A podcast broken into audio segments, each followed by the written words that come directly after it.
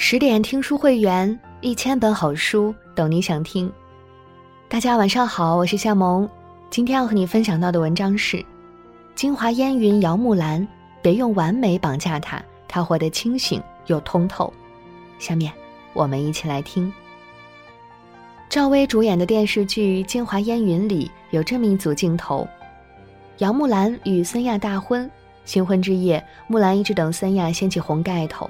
没想到孙亚喝得酩酊大醉，借着酒劲儿发了一通牢骚后睡着了。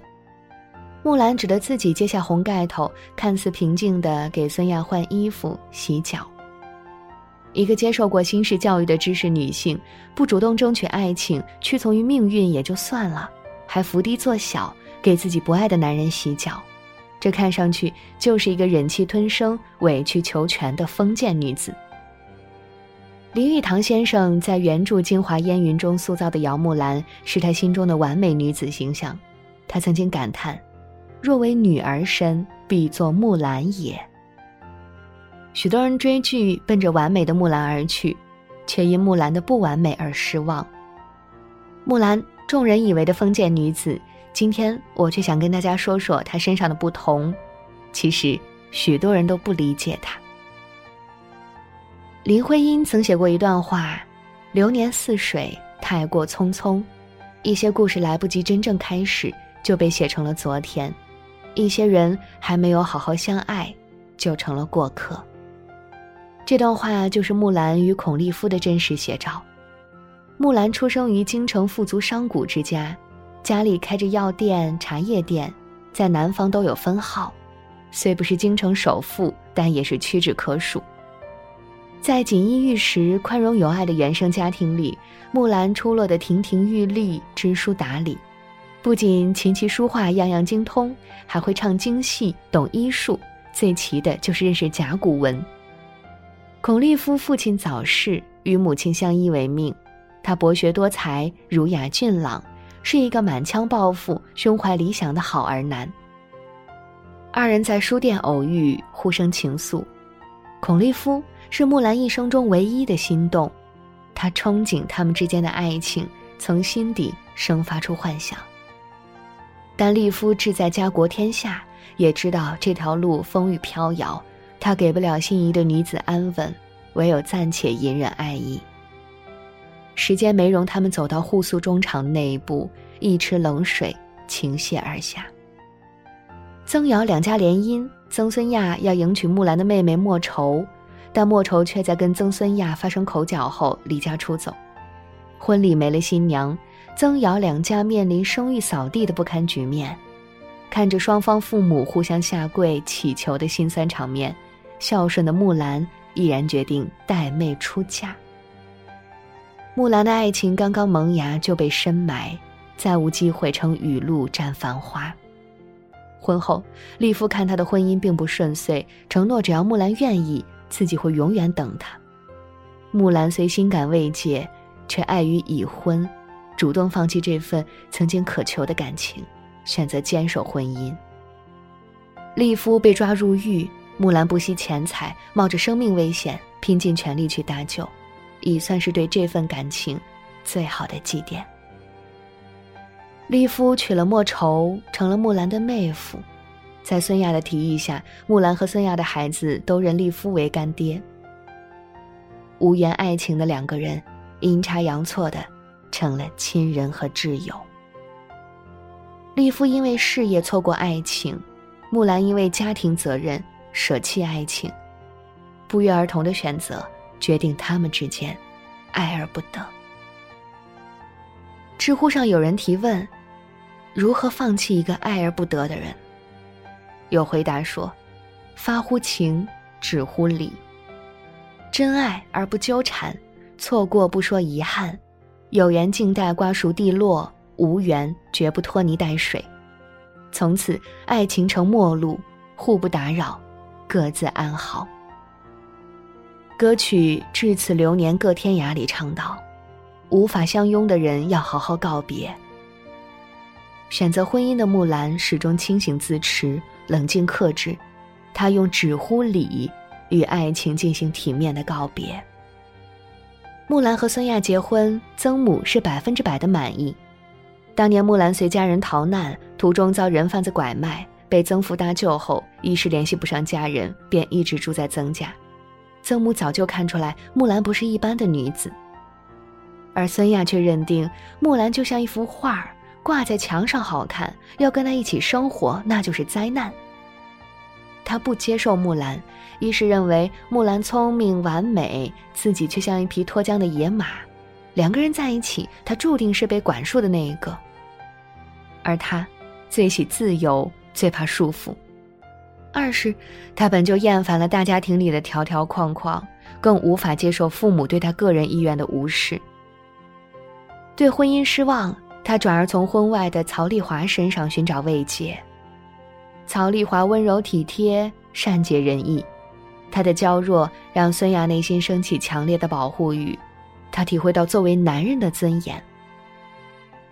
丈夫出轨，对任何女人来说都无法做到心如止水、轻易原谅。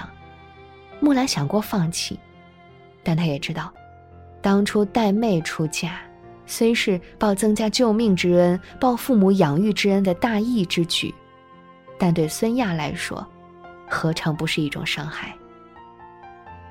木兰理解孙亚的苦闷，决定给双方一个机会。她主动写信约曹丽华见面，一纸娟秀挺拔的字让曹丽华内心震惊。她盛装赴约，袅袅婷婷的美丽让曹丽华甘拜下风。他对曹丽华晓之情，动之理，二人达成统一战线，让孙亚自己选择情归何处。但孙亚没有回心转意的迹象，被伤害至深的木兰果断抽身，提出离婚。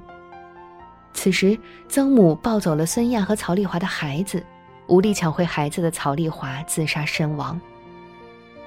曹丽华的死让孙亚直视自己的懦弱和缺失的责任感，他的思想渐渐回归家庭，他开始看见木兰的好。曾母极力挽留孙亚回归家庭。孩子嗷嗷待哺，曾家需要木兰支撑，他最终打消离婚的念头。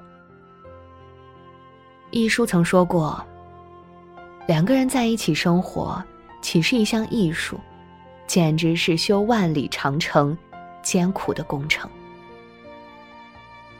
好的婚姻必须靠两个人用心经营，而不是一个人的付出。阿德勒在《超越自卑》一书中认为。婚姻需要真诚的奉献以及配偶的关注。说白了，婚姻就是一场合作，其中充满了各种变数，唯有双方同频共振，这场合作才能顺利进行。男人值得，女人可以洗尽铅华为他洗手做羹汤；男人不值得，女人可以转身离开，去创造生活的另一抹亮色。男人，可惯也可换。婚姻，拿得起，也放得下。知道自己有什么，要什么，不攀附，不依赖。木兰有底气驾驭自己的婚姻。爱情没结果，优雅的转身；婚姻不幸福，互不耽搁。木兰行事完全是独立女性的做派，她自幼随父悟道，对人生的意义多有领悟。无论现实怎样。头脑清醒，做好自己，才能让生活一步步变成期待中的样子。在家里，二嫂牛素云处处与木兰针锋相对，对她冷嘲热讽；在家外，素云帮助娘家做了许多不利于曾瑶两家的事情，牛家人成了曾瑶两家的公敌。妯娌之间的小摩擦，木兰从不放在心上。她认为，关起门来都是曾家人，何至于把小事闹大，让别人看了笑话？所有人都对素云横眉冷对，唯有他给素云忏悔的机会。不称心的婚姻，离婚本是最简单的办法，最起码能成全自己，跟孔立夫再续前缘，双宿双飞。但既然当初选择与孙亚结婚，背负双方父母的期盼，木兰还是以大局为重，给孙亚回头的机会。孙亚与婚外的曹丽华你侬我侬。木兰从不把气撒在曹丽华身上，她对事不对人，尽最大努力挽救婚姻。木兰的善良、宽容，拯救了素云的良知。在牛怀玉伙同日本人大肆报复姚家的时候，素云多次为木兰提供重要情报。他的隐忍周全，最终等来了孙亚对他的信任。他的温婉大气，让曹丽华对这段被曾家不容和世人唾弃的婚外情减失信心。有这么一句话：，一个真正聪明的人是懂得如何让自己委曲求全的人。刚者易折。柔则长存。木兰就是聪明的女人，在有些环境下的委曲求全，并不是她懦弱无能，这只是她经营生活的一种手段。刚柔并济，以赢得最后的花好月圆。即使被流言蜚语包围，纵使被遍地荆棘缠身，聪明的女人也能用委曲求全这把利剑，开拓出一条坦途，寻找到自己的幸福。从林语堂先生塑造了杨木兰开始，无论是原著描写还是电视剧演绎，围绕她展开的争议从未停止。许多人认为木兰就是完美的女人，事事处理周全，处处维持圆满；也有人觉得木兰活得太委屈，完全没有自己的个性。但，经尝过人生百味的人都会明白。在当时的社会环境之下，木兰选择的是最适合自己走的那一条路，这个选择无关对错。剧中有句台词：“自古以来，天随人愿，只是一种期望；更多的时候，是天不随人愿。”